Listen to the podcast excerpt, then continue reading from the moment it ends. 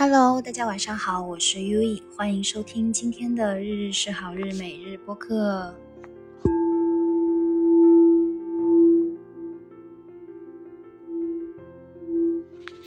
哈哈，休息了也不是休息，出去玩了三天，我从京都回来了。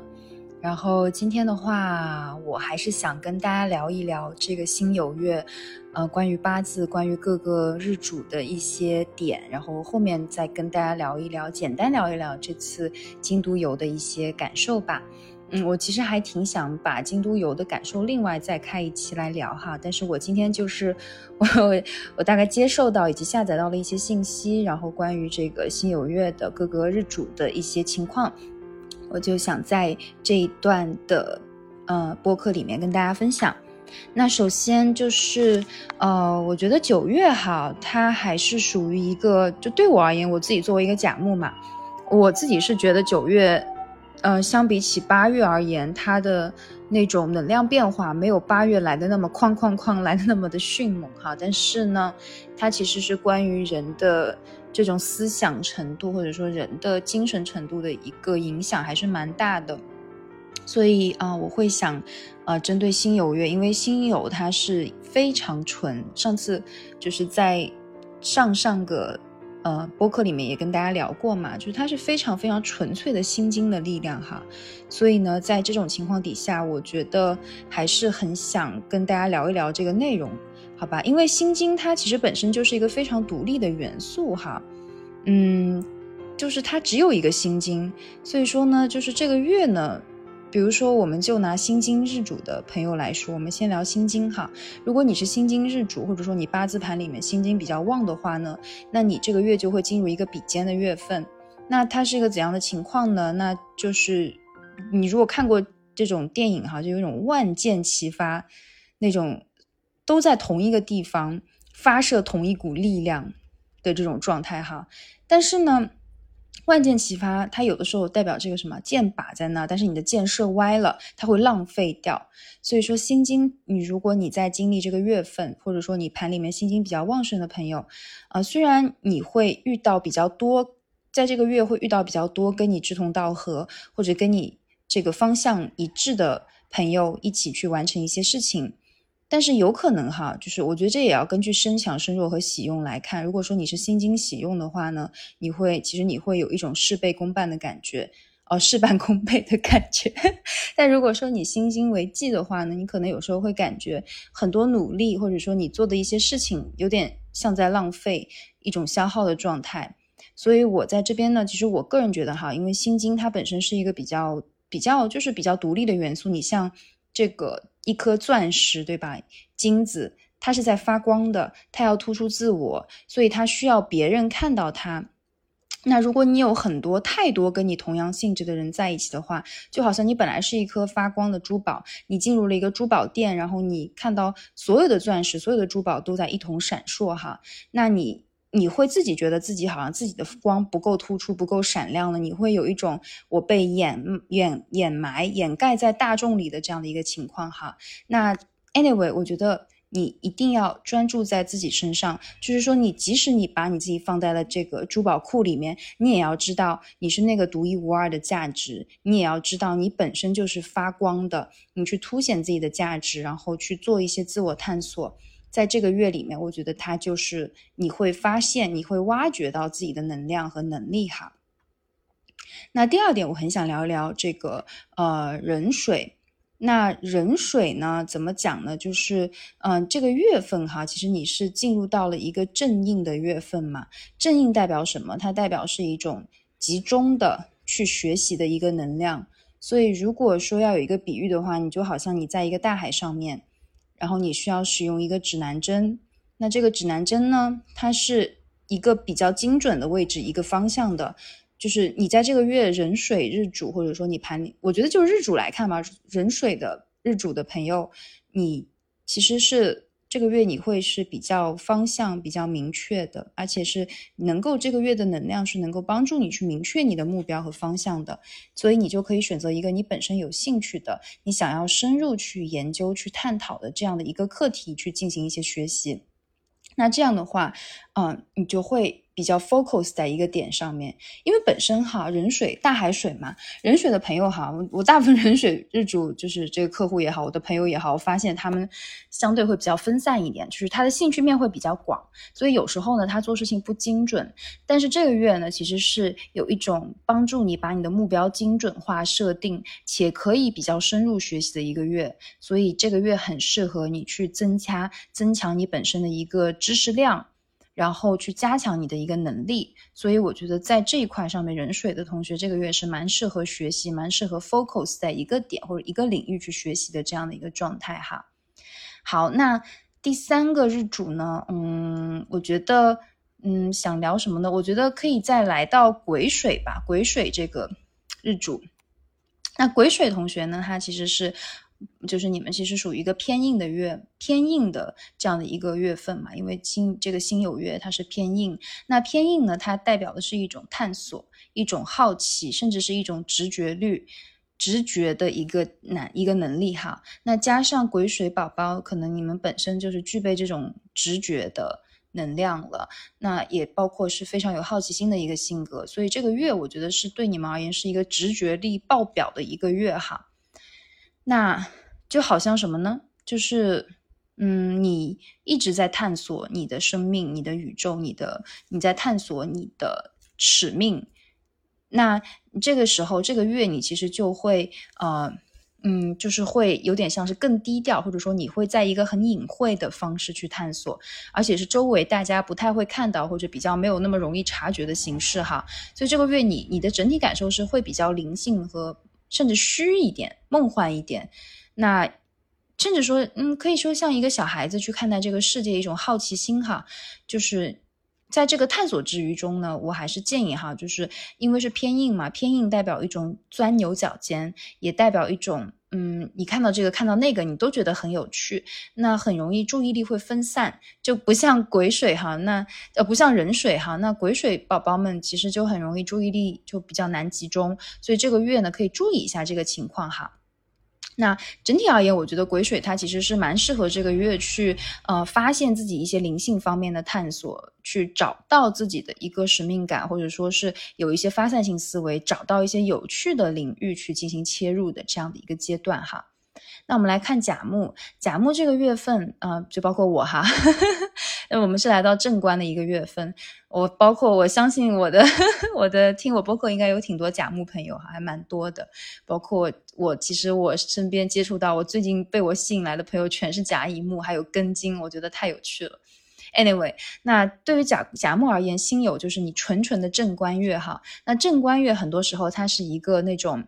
就是。怎么讲呢？就是一个你在一个树，就是说你在一个一块树上面，一块小木头上面进行一些雕刻。那心经就是一把小刀，一种雕刻的小刀。那甲木你就像一棵树，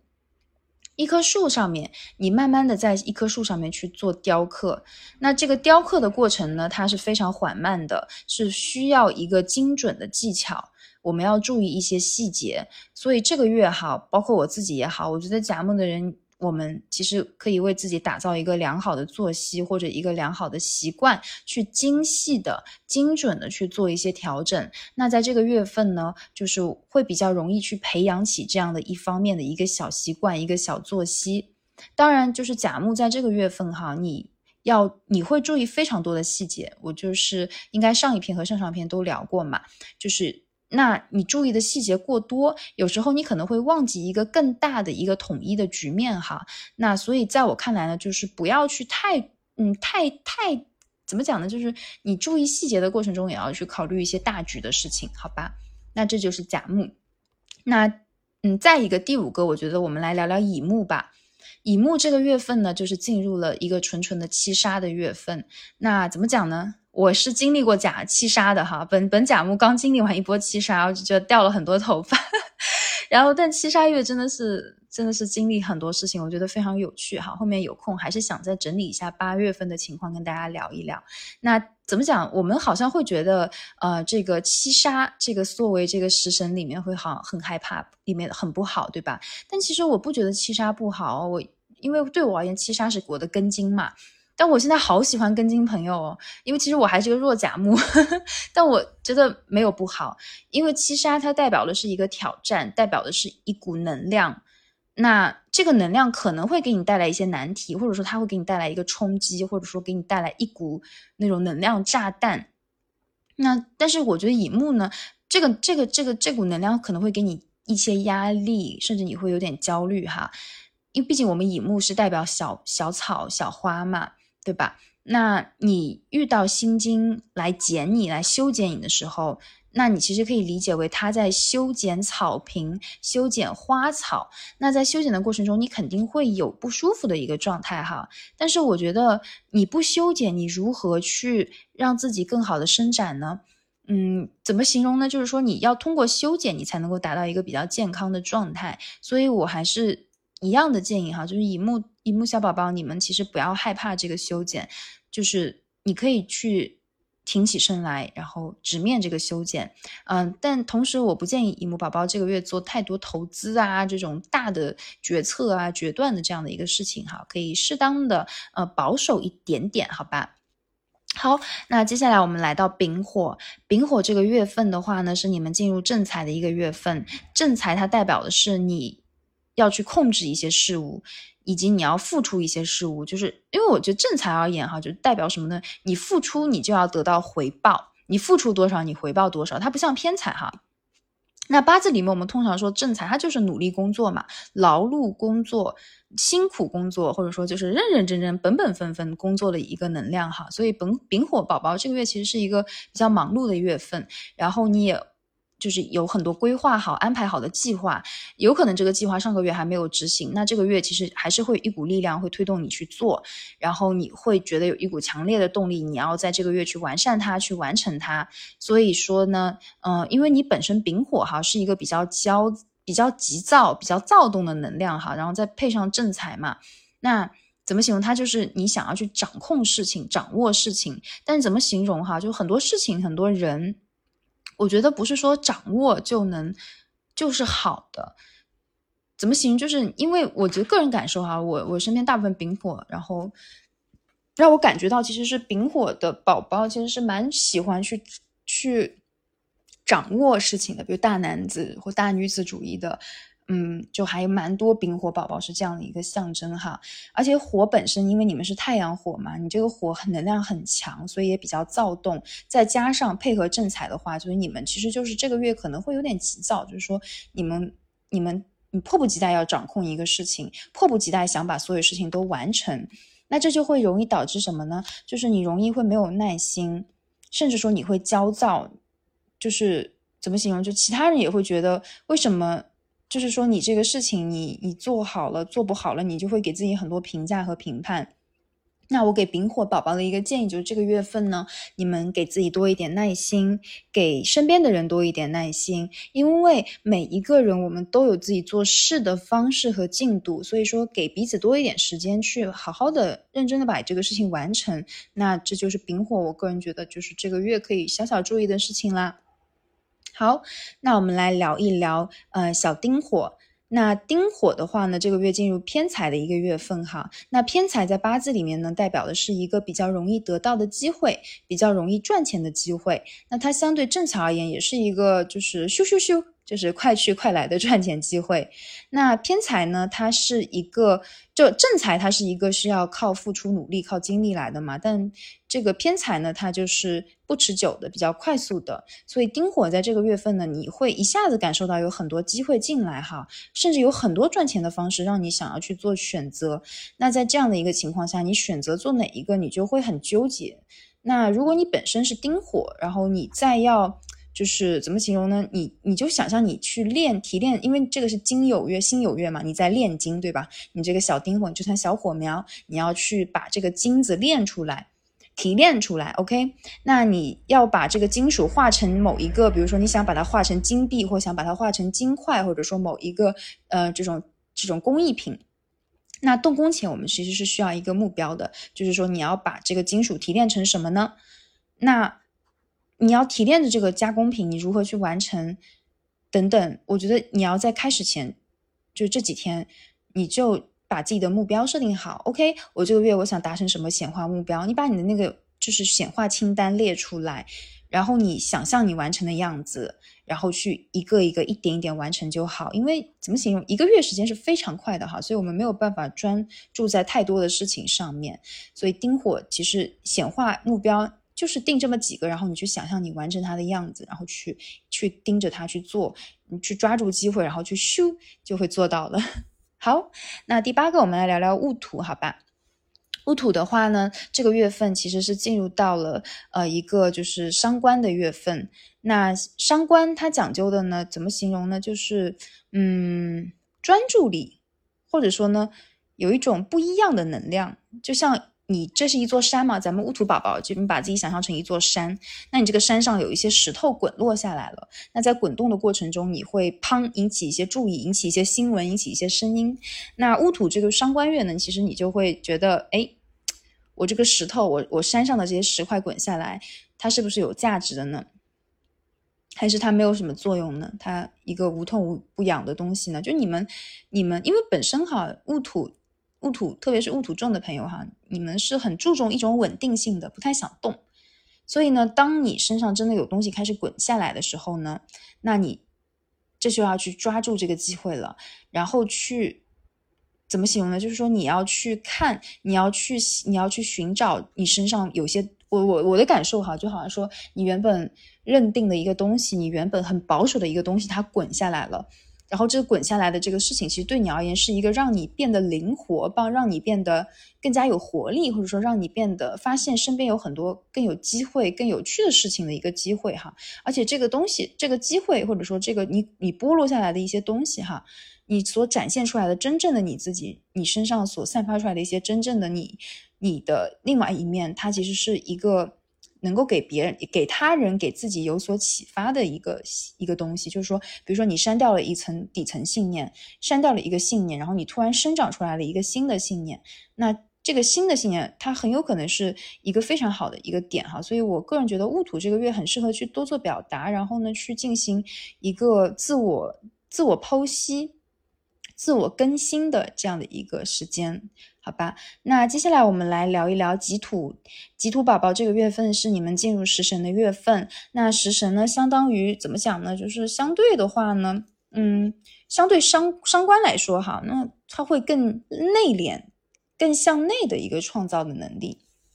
然后，那己土的话呢，我们想象这个月份哈，你是一处温柔的这种湿润的土壤。然后你再安静的、慢慢的去进行一些设计，或者说去改良自己本身的一些思维思路。那吉土这个月就非常好的去进行一些不断的提升自己的产品，或者说不断的完善自己的思维的一个过程哈。那这个过程呢，可能它会缓慢一点，因为食神它会相对慢慢的，它不像伤官就咻一下。那它，但是呢，它会是很有创造力、很有灵性的，甚至说你会突然下载到一些信息，然后甚至说这个信息你会一时之间没有注意到，突然但突然啪一下你会想到这个信息哈，所以呢，配合上的话呢，就是食神的话呢，它是一个向内的能量，静静的，就是。我我记得有一位极兔宝宝跟我聊，他说他，呃，就是今年他好像是还是什么时候，他就这几个月就是时伤非常重的时候，他就呃不想说话。对，那其实是这样，因为有时候时伤哈，它有的东西是向内探索的能量，我觉得这样对你而言也非常好，就是你你通过不断的向内探索，然后你可能会找到一些你生命你真正想找的东西，或者你真正想知道的东西，或者说你有很多东西你会想清楚、想明确了，然后你可能再有一天去开口，甚至说你觉得开不开口也不重要，对，就是是这样的一个感受哈，所以呢，嗯，我觉得你。首先哈，向内它是一种 input 嘛，一种 input 就是输入的能量。但同时呢，嗯，如果到了一个一个机会了，你其实是可以适当的用笔也好，用口才表达也好，用其他形式也好，去把它展现出来、显现出来。嗯，我觉得这样会非常有趣哈。好。那最后一个，我们来聊聊庚金哈。那庚金这个月份呢，就是呃，我们进入劫财的一个月。然后劫财呢，我们立刻可以联想到的一个点哈，就是竞争。那这个月份很近哈，就是怎么形容呢？就是因为你们上个月经历完比肩嘛，对吧？那你就一下进入到了劫财月，就有点像是你去到了一个环境，遇到了很多不同的人来跟你一起挑战，是这样的一个感觉哈。那在这个月份的根金呢，呃，你要先认清楚自己的能力到底是什么，你什么东西是有优势的，你什么你做什么是你擅长的，你在这个过程中去找到自己最具优势的一个情况，你可以列个思维思维导图嘛。好比说，我觉得我的口才优势。那我的口才，我表达哪些内容上面优势，对吧？你不可能，你口才优势，你什么你说什么都是口才优势，对吧？你口才优势里面，比如说我在表达我的艺术思维创作的时候，我口才优势，那你。先找到这个优势，然后你把你自己放在那个位置上面。比如说，你觉得你艺术表达更有优势，那你就去表达你的艺术表达，你去做博做做分享，或者说你的工作里面去更多的写这一方面的内容，更多的传递这一方面的内容，去寻找这一方面内容的 program 这个项目，然后去做。那嗯，怎么形容呢？所以庚金这个月哈，我觉得也是一个非常好的，就是虽然有一些小小的竞争哈，但是我觉得还还行，因为它是一个嗯。嗯，就是一个重新去观察自己的一个月份哈，所以另外跟金宝宝哈，这个月也是一样大的投资别去做哈，然后可能会花一点钱，那我觉得这笔钱你就花在提升自己、投资自己上面就非常好，这是会非常 nice。好，那以上就是十个日主在进入到辛酉月的时候可能会有的一些机会，或者说是可能会要注意的一些事情，好吧？那。嗯，我还是第一次以这样的形式哈，就是以十个日主全部都聊的形式来讲这期播客。嗯，我觉得还蛮有趣的，我就想尝试一下这个状态哈。呃，我正好我今天呢在听我一位朋友，他正好在学八字嘛，然后他有分享，他觉得八字里面非常重要的一个点就是判断自己的食神，然后呢他有分享一些他自己的感觉、自己的一些理解哈，我觉得非常 nice。就是我真的是觉得八字哈，他你就是。真的找找这个不是叫不是食神，找找用神哈？什么叫用神呢？就是说，嗯，哪一些哪一些就是哪一些信息，哪一些你的五行或者哪一些能量是能够为你所用的，哪一些是你为忌的，你要大概有一个分别，有一个判断。这个很深哈，我觉得我很难在今天这一期里面讲完，但我想跟大家聊一聊我今天晚上，呃，帮我的一位客户做的一位做的一一场个案哈。这个客户也是我之前客户推荐的，嗯，男生，他还比我大蛮多岁的，嗯，但是我觉得就跟他就是这次沟通完哈，我真的是感受到了了解自己的用神，大致用神还是蛮重要的，因为这可以给自己规避掉很大的风险哈。那这个男生呢，他是。他是他是壬水，是壬子日柱，出生在申月，你就可以想象哈，这个这股水它又有金这个月令的一个生金来来来给它生水，那同时壬子日柱本身也挺强了，所以它其实这个是一个比较生蛮强的八字，就是没有那么需要金水来补它的，它甚至是需要让它的这个能量，让它的这股力量去。去这种用一下了，那这种情况底下，所以他其实是，嗯，就这个朋友哈，他其实在二零年庚子年的时候就开始，这四年哈，庚子年到今年，你想想看啊，庚子年、辛丑年、壬寅年、癸卯年什么呀，金水相寒的年份呀，那金水相寒的年份里面，其实就是属于他没有，就就是属于他非常为忌的年，而且庚子年哎，他本身就是相对忌金忌水的八字。那这一年，他做了一个很大的投资决定，但是马上就亏掉，而且就是亏得很厉害，很厉害，对他而言就打击特特别特别大的一年哈。那如果所以还是一样，就是我觉得用神哈，嗯，怎么形容呢？它重要，它确实是重要的，因为比如说，如果这个这个朋友他提前知道庚子年这一年他是违纪的，那他可能就不会在这一年去做这么大一笔投资了哈。但是呢，我又觉得还是一样，就是我自己八字学的越多哈，我还是会发现，就是你要更了解你自己，你不能把自己只局限在一个命理里、命理的世界里面哈。就在我看来，就是一切凡事发生皆皆为我所用。那我其实今天跟我的这位客户聊天沟通哈，其实我有感受到他已经嗯相对比较平复平静了，因为什么？他经历过这个波浪了。他经历过这个大量投资，然后一下子就没有，就是这种我们在我们看来有点惨的波浪哈。但是因为在他这是经历过，所以说呢，他现在他其实特别平静。怎么形容呢？就是在他看来，就是再也不会比那个时候还要惨的事情发生了。呃，不是，没有，没有，没有，就我觉得我是非常严肃在聊这个事情的哈。但是，嗯，好像会觉得这个事情毕竟没有发生在我们身上嘛，我们这么讲也不好，对吧？但是在我看来，包括我跟他聊完之后哈，我还是觉得。嗯，这个人他在这个平行宇宙，他就是要走这样的一条路，而他现在其实我，他现在真的是在往好的方向发展，因为他非常熄火哈。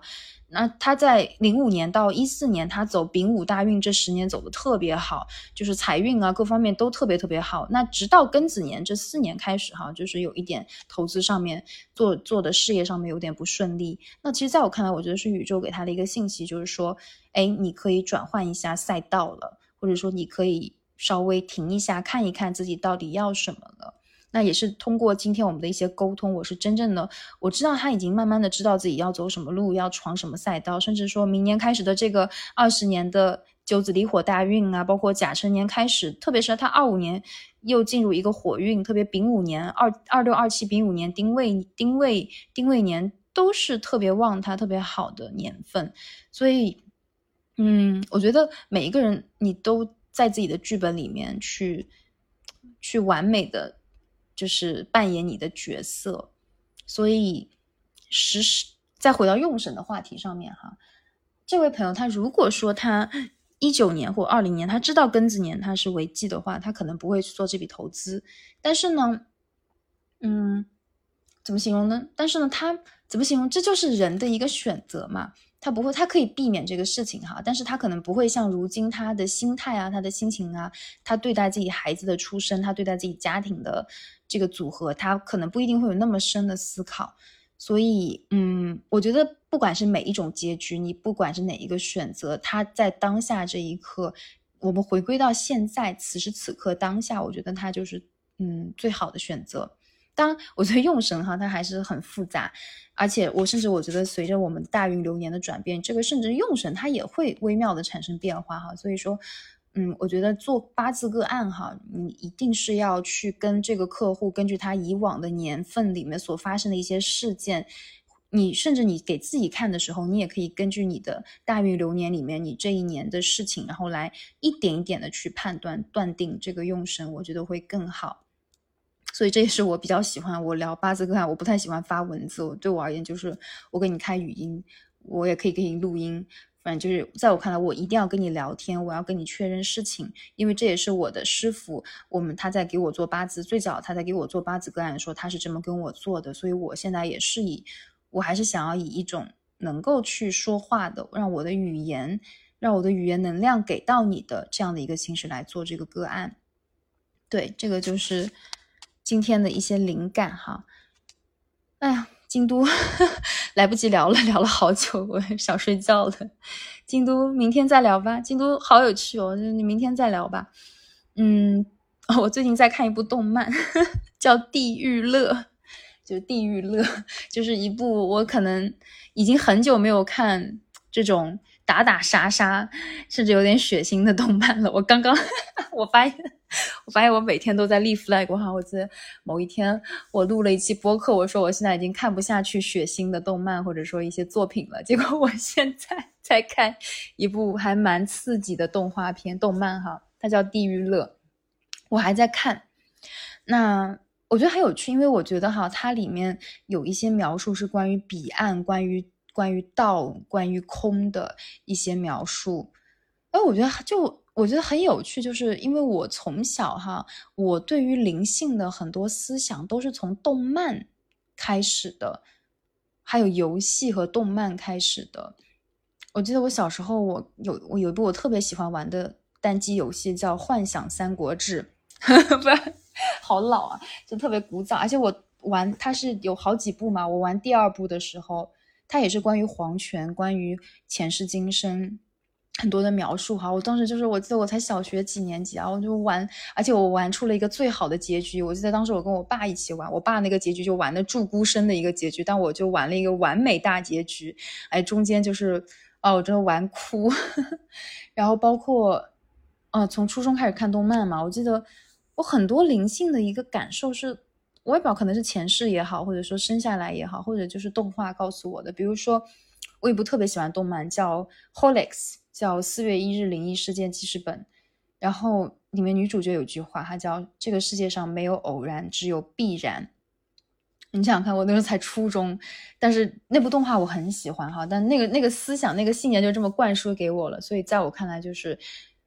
也跟此时我就是我们接触灵性唯心论吸引力法则也好，他所还有这个赛斯讲的信念创造实相也好，就是说凡事发生它都是必然发生的，而它也是为了我们而发生的，所以就是还蛮 还蛮觉得有很多很多过去的一些设计哈，它很巧妙，所以我觉得嗯，就是我还蛮感谢小时候嗯有看很多。这也是我喜欢日本的原因啊，因为我从小看日本动漫长大的，什么样的日本动漫都看，真的什么都看，就是什么宅男宅女，然后腐女，然后这种黑暗悬疑、治愈疗愈，我什么都看。我真的就是那种来者不是海王，不是海王，就是我是属于那种什么类型我都会愿意尝试一下的，只要这个故事它有趣，让我觉得有趣，能够戳中我的点，画风符合我的胃口，我都会去看一看。那这部《地狱乐》也是这种感觉，但我才看了两集哈，我还是因为怎么讲，还是有点小小的血腥，可能我没有像以前能够一口气去看这样的状态。但我里面有很多对话，我觉得还蛮有趣的，包括他在聊彼岸这个概念的时候，所以我觉得很有趣诶，就是因为这个《地狱乐》是今年七月哦，四月、七月，哎，忘了，反正就是今年的新番哈，就新番就是今年刚上的动画动漫。但是呢，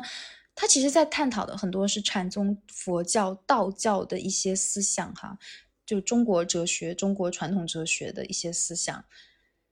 但我觉得还这一点，我觉得很有趣。所以说，就是很多中国的禅宗思想、哲学思想，嗯，它又会成为来到日本这边。然后这种情况，我不会有一种什么啊，我们的文化被他人剥夺啊什么的这种感觉，而是我觉得很有趣，就是我会觉得这就是一个集体潜意识啊，国家与国家、人与人之间，其实这就是集体潜意识。道教思想、佛教思想，任何任何的这种传统的禅宗哲学思想，它其实都是我们人类每一个人类，不管哪个国家出生在哪里，这种年龄也好，我们都是我们底层我们的这种。灵性，我们的这种集体潜意识里面所带的、所包含的，而我看到，嗯，这种从小耳濡目染的一些知识，在以一种动画、动漫的形式，在另一个国家以另外一种语言的形式来表达的时候，其实我还是蛮开心的。就是我觉得这是一种传承，这是一种把能量的扩散和扩张。对，不管它是以一个怎样的形式，所以在我看来，就是。我们所谓的二元论，就是所谓的二元对立，它慢慢的以这种形式让我看到了一种包容，就是以一种中国日本，对吧？中国好，日本好；中国不好，日本不好。这个是很二元、很对立的东西，好与坏。但是呢，一种一个道家思想，它能够在中国的作品里面展现，也能够通过日语在日本的作品里面展现。在我看来，它就是一种非常圆融、非常大、非常包容的。这样的一个形式去展开，然后在我看来，这就是真正的道。所以，对，就是我 还蛮开心，就是很无意之间看到这样的一个